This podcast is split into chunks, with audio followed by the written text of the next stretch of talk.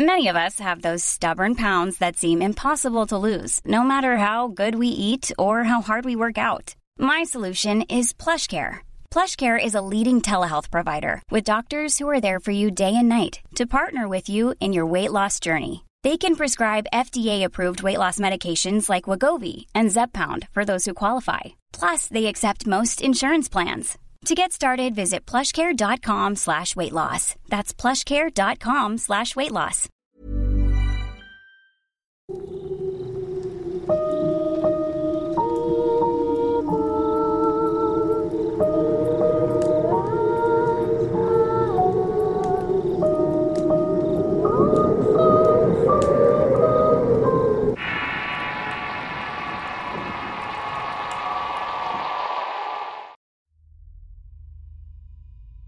Soy de San José, departamento de Escuintla, en Guatemala, y esto es algo que me pasó en esa carretera. Una noche venía del trabajo en motocicleta y eran cerca de las 11 de la noche, cuando de pronto en la orilla del camino vi a una mujer de complexión gruesa agachada y de espaldas. Parecía como si estuviera acomodando una canasta. La señora en cuestión vestía un vestido algo corto de color verde con flores. Al pasar a un lado pensé que si esta mujer se cae no se podría levantar tan fácilmente. Seguí mi marcha pero como a los 20 metros vi otra mujer solamente que esta era muy delgada, pero vestía exactamente igual que la anterior. Esta mujer se encontraba en los huesos y al pasar a su lado prácticamente era una calavera. Me sentí helada en ese momento porque le vi la cara y vi cómo estaba esbozando una sonrisa malévola. Pero no solamente eso. Parecía que con su mano huesuda me estuviera llamando. Quise acelerar y sentí que la moto no daba más. Sentía mi cuerpo pesado, pero poco a poco me fue alejando sin mirar atrás todo lo ocurrido. Cuando llegué a casa mi madre me vio muy nerviosa pero no le conté absolutamente nada. Solo le pedí un café y me fui a acostar con una fiebre muy alta. A la mañana siguiente le conté lo que había visto y me dijo que era alguna ánima de la noche.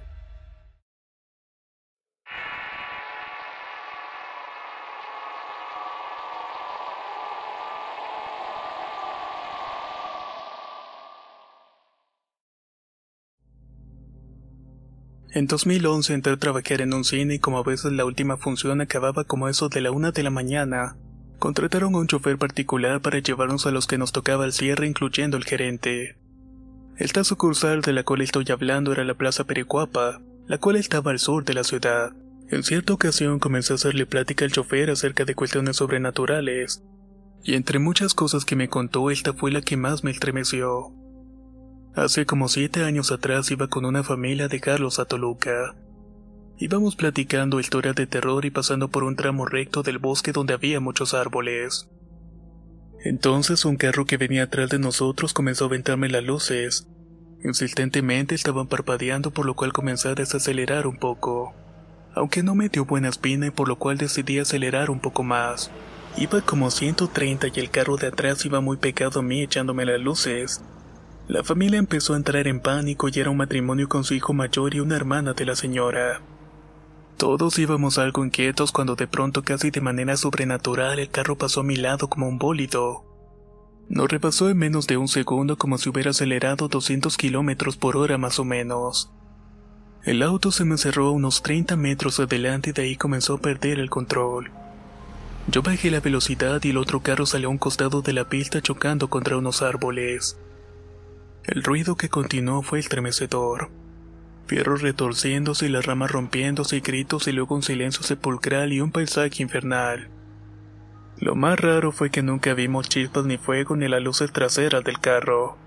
Para ese momento lleva como unos 50 kilómetros y la carretera estaba vacía. No había ni un solo carro y de pronto de entre los árboles salió un carro como unos 20 metros. Estaba destartalado sin luces y cayéndose a pedazos. El pasajero que iba de copiloto me exigió que acelerara y que no parara, a lo cual pensé que estaba mal porque tal vez esa gente necesitaba ayuda, pero el señor me suplicó que no me detuviera y que no volteara a ver al carro cuando lo estuviera rebasando. Así lo hice, así que aceleré, pero no pude dejar de voltear. Es más, también las mujeres que venían atrás lo hicieron. Créame que ojalá no lo hubiera hecho. En el carro venían cuatro personas, tres hombres y quiero suponer que una mujer. Ese carro se encontraba derruido, sin puertas y con sangre y restos embarrados por todos lados. Las personas que nos veían pasar eran blancas y no pálidas, sino que eran completamente blancas. Las imágenes que vi son lo más horrible que he visto en toda mi vida. Son algo que jamás voy a poder olvidar. Al verlos y por lo aturdido casi me salgo de la carretera, salvo porque el señor me gritó entonces. Con una chingada, deja de verlos de una vez por todas. Por lo cual reaccioné de inmediato y entonces aceleré el motor. Por el retrovisor vi las cuatro siluetas de ese carro que ya parecían tener luz en el interior. Llegando a Toluca, el pasajero me contó que él ya los había visto anteriormente, que tal vez había muerto en ese lugar y ahora querían llevarse a alguien más con ellos y por fortuna no habían sido ellos.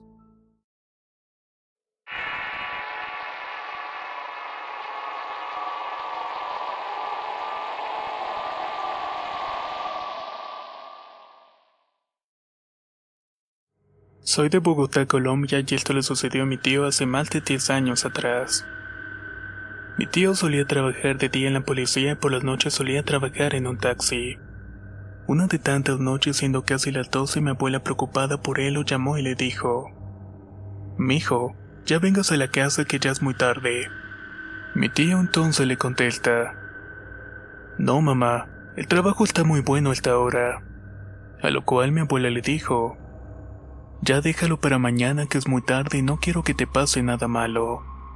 Mi tío, negándose entonces, le dijo: No, mamá, me están pagando mucho y las carreras son muy buenas. Más tarde llego a la casa. No se preocupe, todo va a estar bien. Mi abuela ya un poco brava y angustiada le dijo que si no se venía le iba a echar a las almas benditas del purgatorio. Como mi abuela es devota a las almas benditas, encendió una vela blanca y le rezó a las almas para que le trajeran de regreso a casa. Cuenta mi tío que ya como la una de la madrugada iba pasando por el cementerio de la 30, cuando una mujer de pronto le saca la mano por lo cual frenó. Bajó la ventanilla del copiloto y le preguntó que a dónde iba. La mujer agacha la cabeza mi tío pudo ver que tenía los ojos café y un rostro bastante lindo. Pero de un momento a otro los ojos se le pusieron rojos y la nariz se le estaba agrandando, y también la cara se le estaba arrugando al mismo tiempo. Mi tío al ver esto inmediatamente reaccionó y revolucionó el carro, pero en algunos metros él se separó de la nada a pesar de los intentos por arrancarlo. Él miró por el espejo retrovisor y la vio transformada y dice que tenía los pies descalzos. Tenía un vestido negro y el rostro era muy diferente al que había visto al principio. Al mismo tiempo comenzó a reírse de una manera siniestra dando vueltas hasta llegar al taxi. Cuando esa mujer estaba a punto de llegar al baúl del taxi, mi tío agarró la imagen de la Virgen María y le rogó que le ayudara. Tras hacer esto, de un momento a otro el taxi encendió y como pudo aceleró sin parar hasta llegar a su casa. Al escucharlo llegar, mi abuela salió del cuarto y le preguntó cómo estaba. Mi tío asustado le contestó que estaba bien y que no había pasado nada y después se fue a dormir a su recámara. Al otro día, ya reunida toda la familia, nos contó lo que había vivido la noche anterior.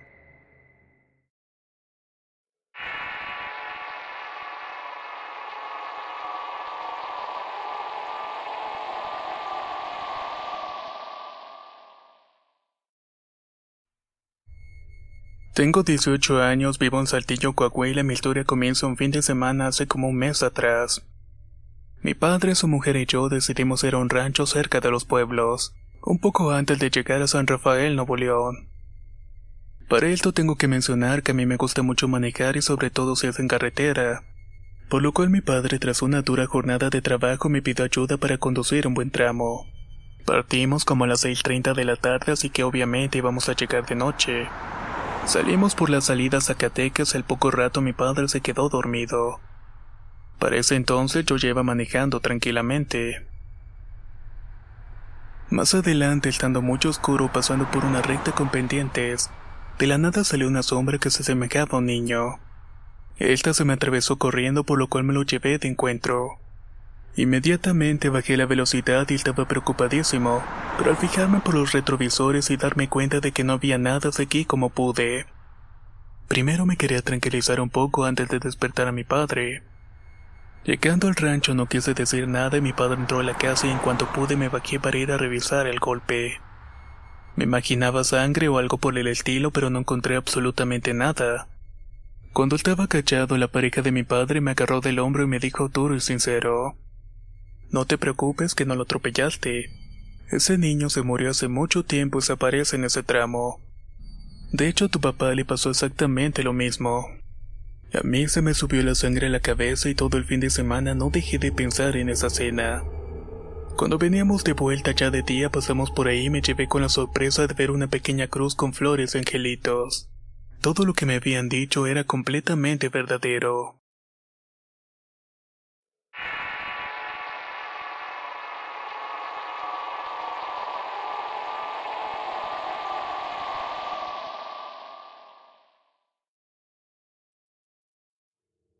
Esto es algo que vivió mi padre por allá de 1990.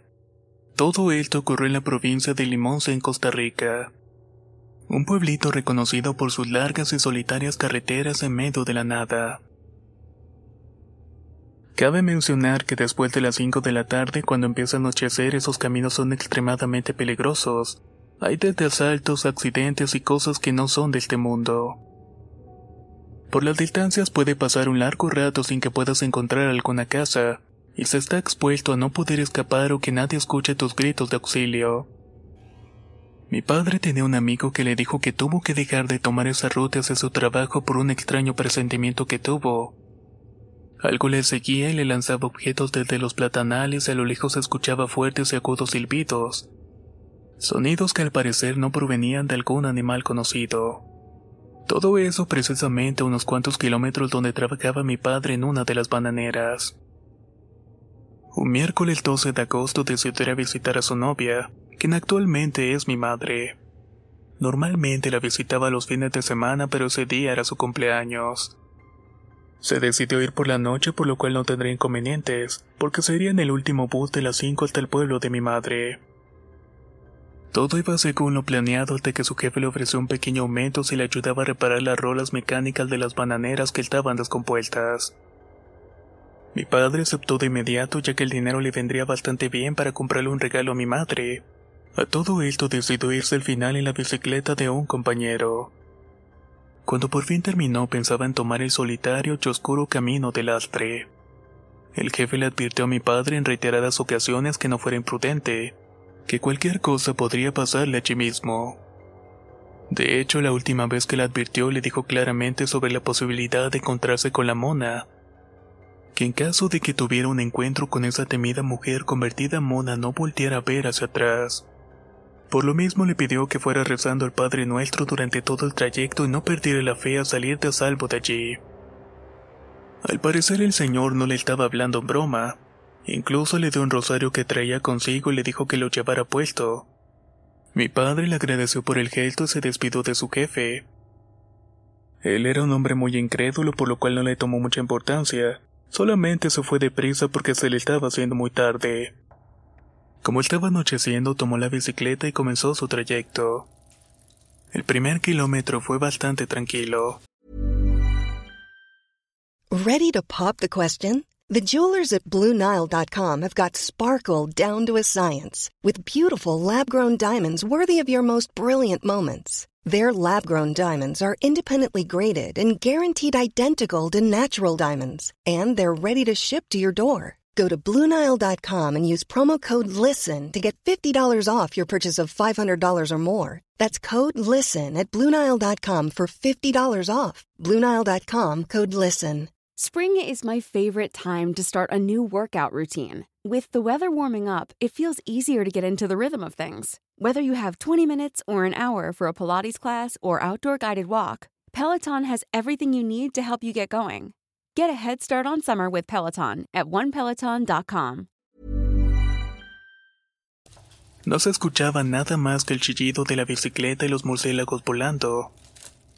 Aunque reconoce estaba algo asustado ya que nunca antes había pasado por el lugar sin compañía. A kilómetro y medio comenzó a sentir una sensación inquietante como si estuviera siendo observado, como si no estuviera solo en el camino. Y aunque trataba de no poner atención, se suponía que su mente lo estaba dominando. Pero en un momento todo cambió y perdió el control de la situación y vino lo indeseable. A lo lejos se escuchó un silbido. Un silbido tan fuerte y escalofriante que podía sentir cómo cada uno de sus pelos se le ponía de punta. El aire se puso tenso y el miedo le hacía creer que el camino nunca terminaría.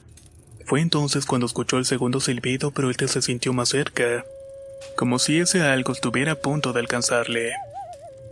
Al instante se acordó de una charla que tuvo con un vecino quien le contó su experiencia con esta criatura. Él aseguraba que cuando la persona escucha el tercer silbido de la mona puede darse por muerto, porque significa que la cosa ya está detrás de ti.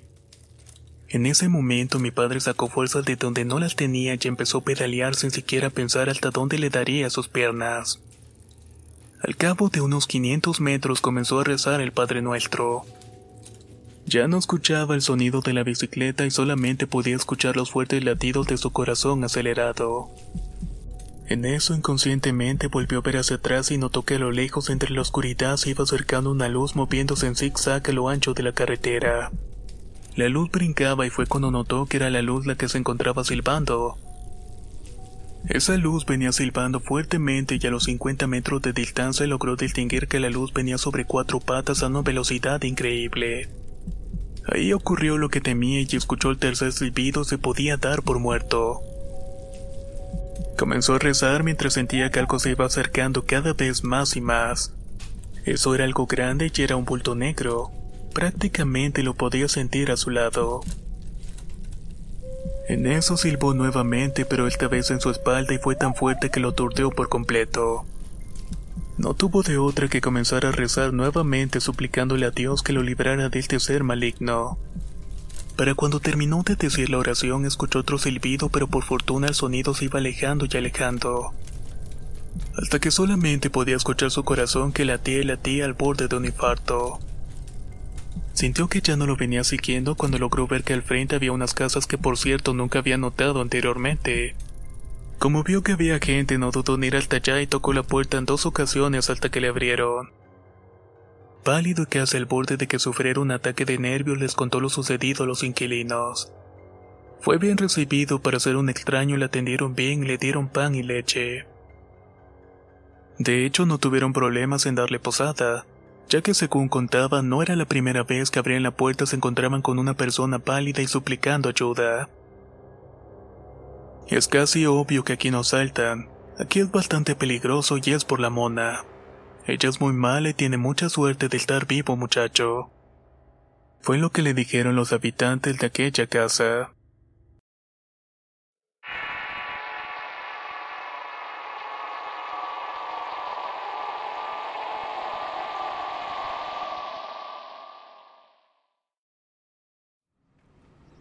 Mi padre trabajó de taxista hace cinco años y somos de Monterrey.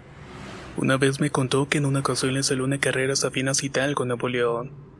Eran como las 4 de la mañana y tenía que ir a dejar a un trabajador que venía de vacaciones.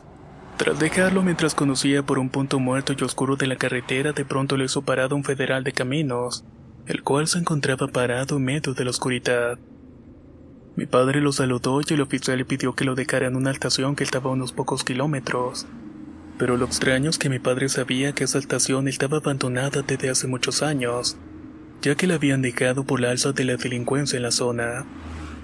Al llegar y bajarse del carro, el federal le pagó a mi padre y todo parecía normal, hasta que de pronto sintió algo extraño porque no había nadie. Era la penumbra desértica absoluta. Cuando volvió a voltear ya no había nadie y el pasajero había desaparecido. Para todo esto el oficial había dicho algunas cosas extrañas en el camino que había chocado la patrulla junto a donde le había hecho la parada, pero mi padre no vio nada más que monte y carretera.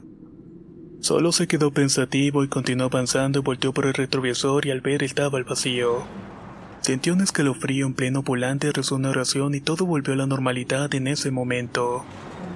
Días después le comentó a sus compañeros de la central de taxis y uno le contestó: No te hubieses parado, ese federal es un fantasma que quiere que lo lleven a la estación abandonada. Tú no eres el primero al que le pasa algo por el estilo.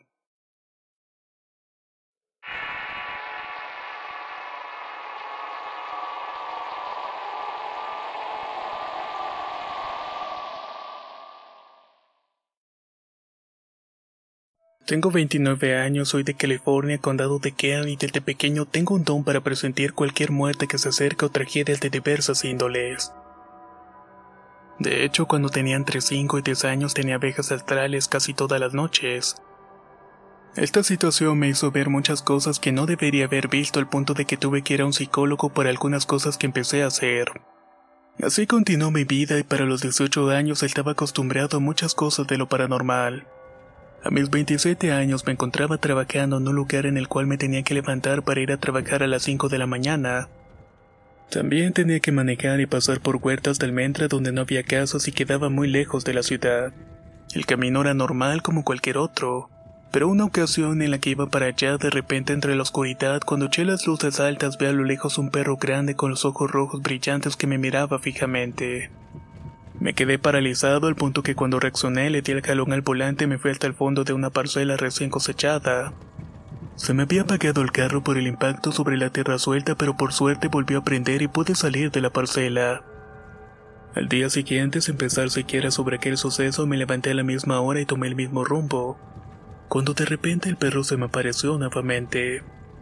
Solamente que en esta ocasión iba acompañada de una muchacha vestida con ropa de color negro y pelo largo. Tenía las manos cruzadas tomándose los hombros y me miraba fijamente. Lo más raro es que estaba algo mojada y se encontraba flotando. Fue tanta la impresión que me mareé y no sé si me desmayé o cerré los ojos por un momento, pero volví a estamparme con la misma parcela pero al menos pude llegar a mi destino nuevamente.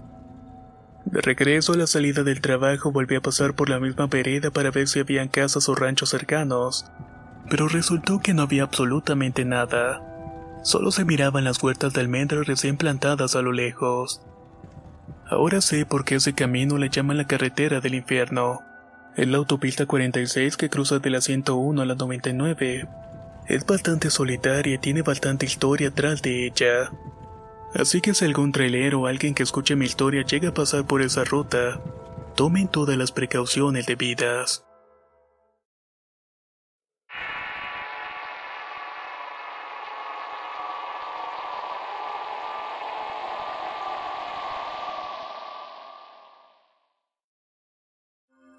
Esta historia le pasó a mi tío Leo, quien actualmente reside en Estados Unidos. Todo lo que vivió fue cuando tuvo que viajar por la noche. Mi tío me contó que había venido a ver a mis padres y mis abuelos y luego de unos días tuvo que salir de la ciudad que estaba unas 4 o 5 horas de camino para arreglar unos asuntos de una gran urgencia. Por este motivo no le quedó otra opción que irse de noche para estar temprano en la ciudad. Esa carretera es bien conocida por la gran cantidad de curvas que tiene y cruza por muchas montañas para llegar a la ciudad. Y esta es la razón por la cual la altura, las curvas, el clima y lo angosto de la carretera la convierten en un camino muy peligroso. Ha habido gran cantidad de accidentes de los cuales muchos han cobrado la vida de muchas personas. La carretera se divide en tres partes las cuales llevan por nombre el Tigre, el Caso y Puerto de Mazos. Mi tío Leo cuenta que cuando llegó a la curva donde está el letrero que dice el tigre suspiró al recordar que sería un largo viaje, y que al ser de tarde tenía que tener mucho más cuidado al conducir. Todo el transcurso hasta el letrero que decía el caso iba en calma, pero mi tío comenzó a tener sueño y eso le preocupó bastante. No quería terminar en uno de los barrancos por un simple descuido. Mi tío Leo sintió que el sueño lo vencería, pero cuando llegó al lugar donde estaba el letrero que decía Puerto de Mazos, Vio con sorpresa a una mujer que estaba caminando por la orilla de la carretera. Le preocupó verla sola y pensó que tuvo un accidente o algo por el estilo. Ya era casi la una de la mañana y aún faltaba mucho para llegar al puesto de los guardias forestales, quienes tenían su base a la orilla de la carretera. Así que se detuvo junto a la mujer, la cual vio notó que era una muchacha que no pasaba de los 20 años, la cual solo llevaba un vestido de color claro y unos zapatos bajos y nada más. Mi tío Leo al ver la vestida tan simple y sin abrigo se preocupó mucho, ya que la noche estaba demasiado fría y en esa parte se sentía más fuerte. Así que bajo la ventanilla le habló y le preguntó si estaba bien o si necesitaba ayuda o un aventón. A lo que la joven respondió inmediatamente que estaba bien pero que necesitaba llegar a la ciudad para ver a sus padres. Mi tío pidió que subiera y que la llevaría hasta donde ella necesitaba llegar a lo cual ella agradeció con una sonrisa y entonces se subió al auto. Mi tío Leo dice que todo el camino fue conversando con la muchacha y eso le ayudó a no sentir mucho sueño y todo el camino fue bastante tranquilo. Aunque cuenta que sentía un poco más frío que antes pero no le dio tanta importancia. Cuando llegaron a la ciudad ya había amanecido y mi tío le dijo a la muchacha que tenía que llegar a la gasolinera para cargar el tanque de la camioneta e ir al baño. Que lo esperara dentro de la camioneta para luego llevarla hasta su casa. A lo cual la muchacha solamente le dijo, Muchas gracias por traerme a casa. Mi tío no entendió por qué esas palabras, así que después de un por nada se bajó y pidió al hombre que le despachó la gasolina que llenara el tanque. Luego de esto se marchó para los baños. Después de unos pocos minutos salió y vio una camioneta vacía y creyó que la muchacha se había ido.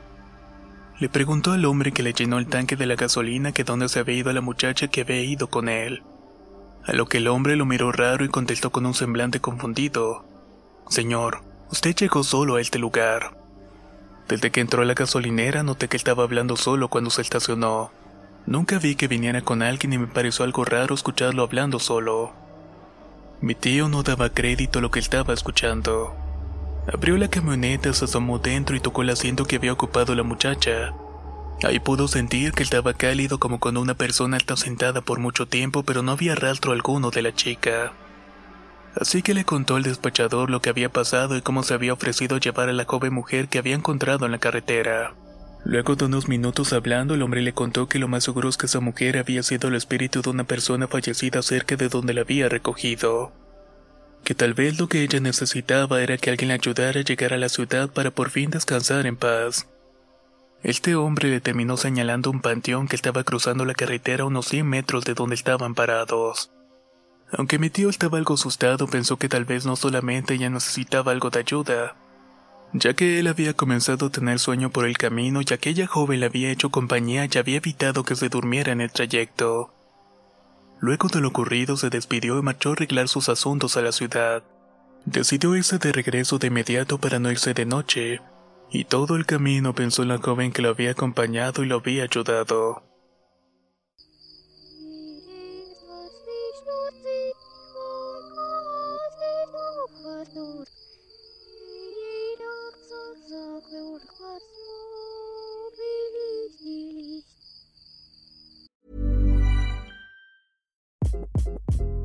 Hi, this is Craig Robinson from Ways to Win, and support for this podcast comes from Invesco QQQ, the official ETF of the NCAA. The future isn't scary, not realizing its potential, however, could be. Just like on the recruiting trail, I've seen potential come in many forms as a coach. Learn more at Invesco.com slash QQQ. Let's rethink possibility. Invesco Distributors, Inc.